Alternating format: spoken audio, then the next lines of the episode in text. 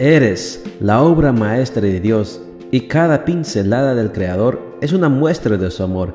Presentamos la lectura devocional para damas, Pinceladas del Amor Divino, escrito por Erna Alvarado Poblete en la voz de Ruth Vargas desde Estados Unidos para todo el mundo de habla hispana. Muy buenos días querida amiga. El Señor te bendiga y te guarde. Hoy es sábado 21 de agosto. El título de la matutina para hoy es Cuando se marchita el matrimonio. Nuestro versículo de memoria lo encontramos en Cantares 2.10 al 12 y nos dice, Habló mi amado y me dijo, Amada mía, hermosa mía, levántate y ven, ya ha pasado el invierno, la lluvia ha cesado y se fue, han brotado las flores en la tierra. En una ocasión pasé varios días fuera de casa y coincidió que en ese tiempo no llovió nada. Las plantas del jardín se marchitaron y se doblegaron por su mismo peso.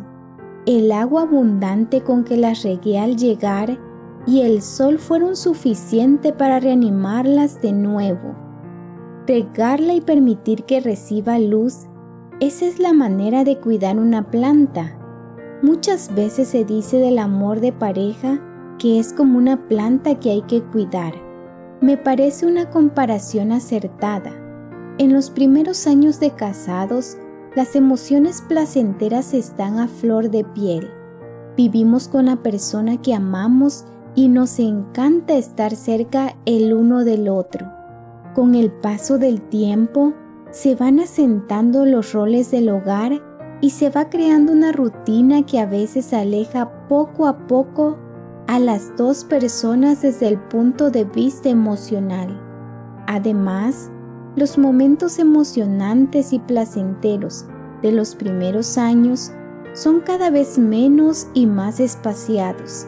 Es entonces cuando surgen las críticas mutuas, aumenta el nivel de negatividad, se empiezan a repartir culpas y comenzamos a pensar que nuestro cónyuge no es lo que esperábamos señal clara de que el matrimonio se está marchitando y necesita riego y luz.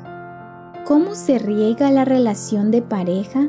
Con atenciones, pasión, entrega, respeto, bajando el nivel de expectativas, sugiriendo en lugar de dando órdenes y con mucho, mucho sacrificio. Y todo esto por ambas partes las atenciones del noviazgo pueden ser ahora más abiertas y placenteras. La pasión y la atracción física pueden ser expresadas ahora más intensamente, pues los cónyuges tienen un sentido de pertenencia mutua sin límites, otorgado por Dios al momento de la ceremonia matrimonial. La admiración y el reconocimiento del otro también riega el amor. Mantener una actitud positiva cuando llegan los desacuerdos, pasar por alto las equivocaciones y ofrecer y dar perdón son el riego perfecto para que florezcan los mejores sentimientos, las emociones más gratificantes y el deseo de ser feliz y de hacer feliz al otro. Hemos hablado hasta aquí del riego de la planta del amor y la luz, la luz es Dios. Acude a Él en oración y suplica que te dé los mejores rayos del sol de justicia para que tú y tu esposo vuelvan a florecer en amor.